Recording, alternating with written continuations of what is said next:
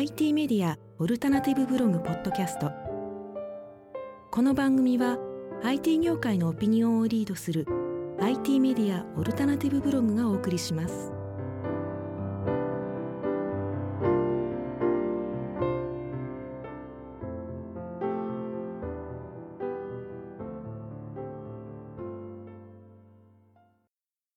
エヴァンジェリストって何する人なんですか？って言った時に、えーここでの説明の仕方は AT フィールドを中和しますっていう言い方をしていてエヴァンゲリオンが全くわからないという方。難しいオーディエンスに私当たりましたね私。あのですねこれじゃあ追って説明します。追って説明します。はい。いや主人公今日今日だけ。あの一応ねガンダムだけじゃないよっていういろいろんなあの引き出しの幅があります、はい、マジンガー Z もいけます。はい、はい、大丈夫ですあ広角機動隊はもうめちゃめちゃあのストライクゾーンですね、エヴァ語があんまり通じなさそうなんであの普通に仕事の感じで言うとやってることは実は2つ大きくあります。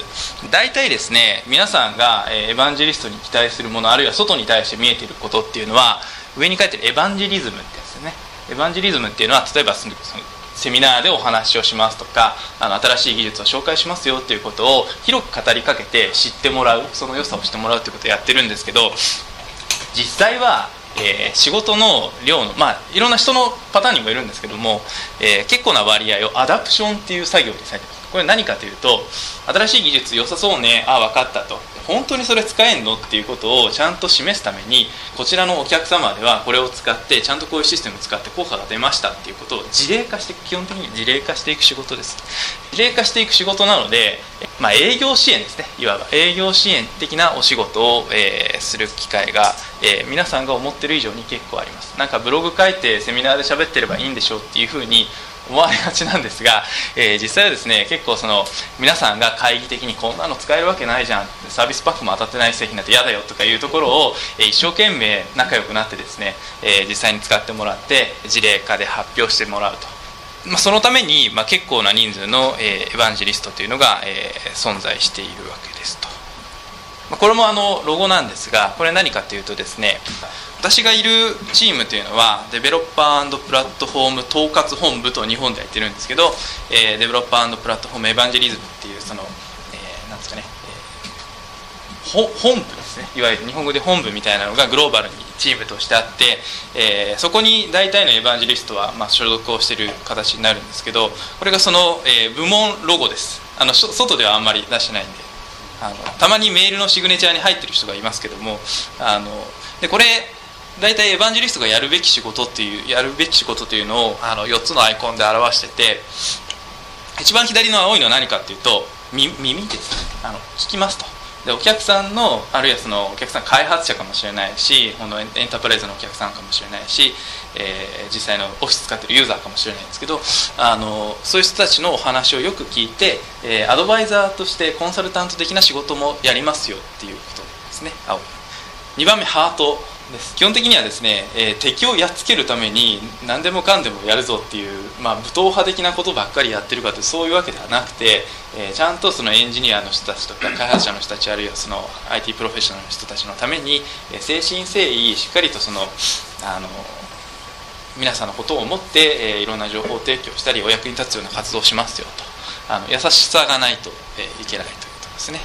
3番目あのアイディア的なところです。これあの例えば、えーエヴァンジェリストの中で結構本を出している人って日本人でも外人でも結構いるんですけどもあの自分が考えたあるいはお客さんと一緒に、え作ってきたモデルというのは、まあ、自分だけで使うんじゃなくて、えできるだけあの、えーなんか知的財産的なものに変換をして、えー書籍にするか、えなんかホワイトペーパーみたいなものにするかというなんか素材を作っていきますよと。でその発想の元のなんていうんですかねシナリオ的な部分は、えーエヴァンジェリストのみんなみんなが考えようねというようなところですね。アイデア力勝負みたいなところもあります。で最後はあのまあ、分かりやすいですね。は話す。あのプレゼンテーション能力が比較的高そうな偏差値的に高そうな人たちが 集まってる集団なので、えーちゃんとその伝えたいことをご認識なくあの伝えるということをあの役割として負ってますからあのそういったことも、えーロゴマークの中に含まれていると、まあ、こういう人たちが、えーエヴァンジェリストとして、えーやっているわけなんですけれども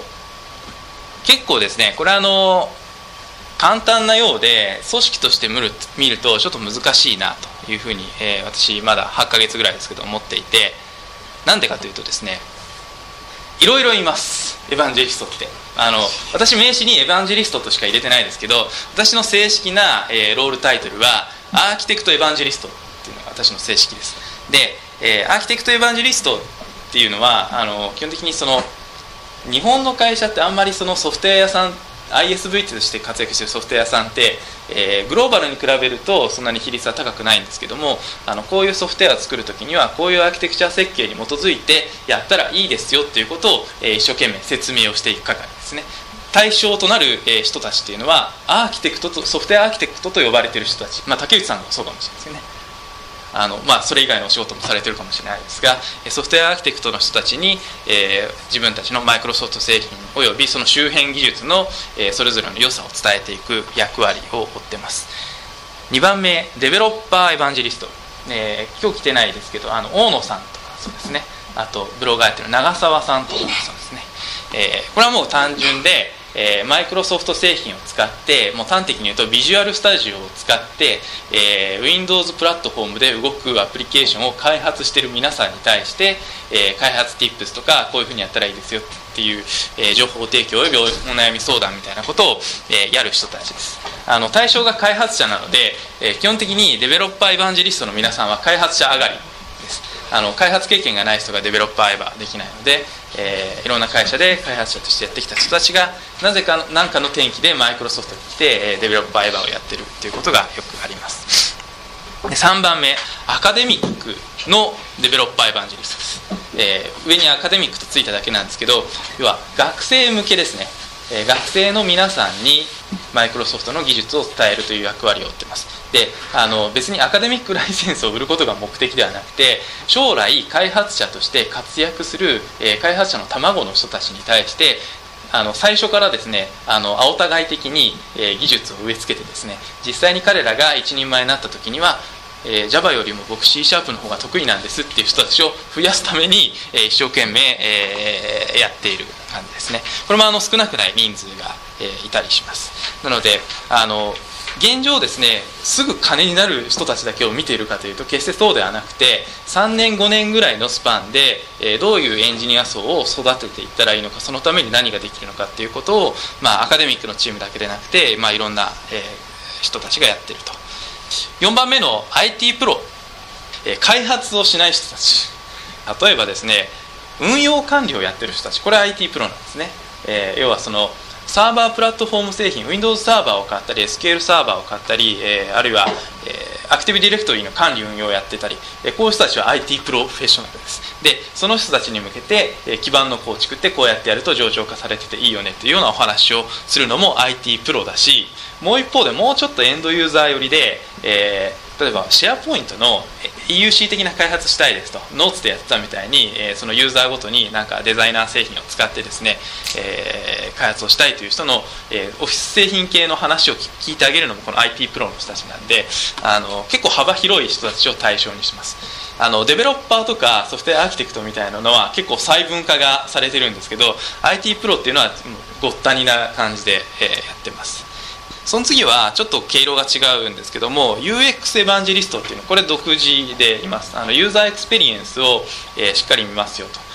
クライアント製品クライアントで動くソフトウェア製品を作ってる会社あるいはその提供してるテクノロジーベンダーってそんなに多くないんですね。でマイクロソフトもその一社でサーバー製品だけやってるんだったら別に UX なんて無視してもいいんですけどもあの少なくとも Windows 上で動くアプリケーションをちゃんと使いやすく作ってもらうためには例えばリボンインターフェースってこうやって作るんですよとかあのそういったところも含めてですねあのユーザーエクスペリエンスをしっかりと伝えていく役割というのが独立した、えー、 role として存在をしてます。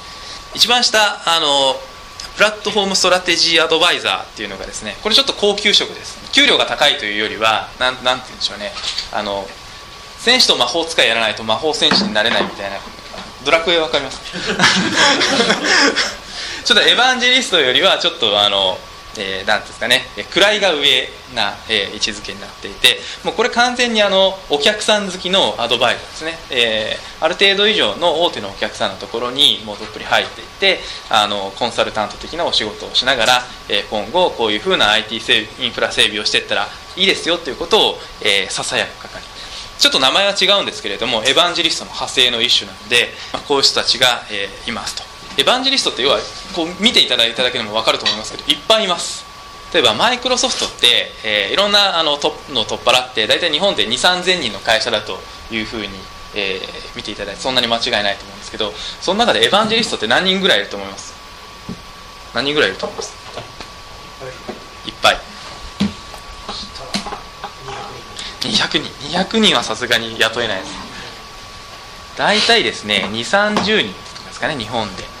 で日本で2 3 0人ってことは例えばあの本国に行ったらどういう状況かとかグローバルで全員集まったらどういう状況かっていうと結構な人数がマイクロソフトのエヴァンジェリストという形で、えー、やってます。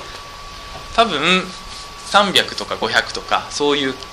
単位で、えー、世界中にエヴァンジェリストというのが、えー、存在していて、えー、開発者の皆さんとかエンドユーザーの皆さんと会話をしているというような、えー、状況です。IT メディアオルタナティブブログポッドキャストこの番組は IT 業界のオピニオンをリードする IT メディアオルタナティブブログがお送りしました。さよなら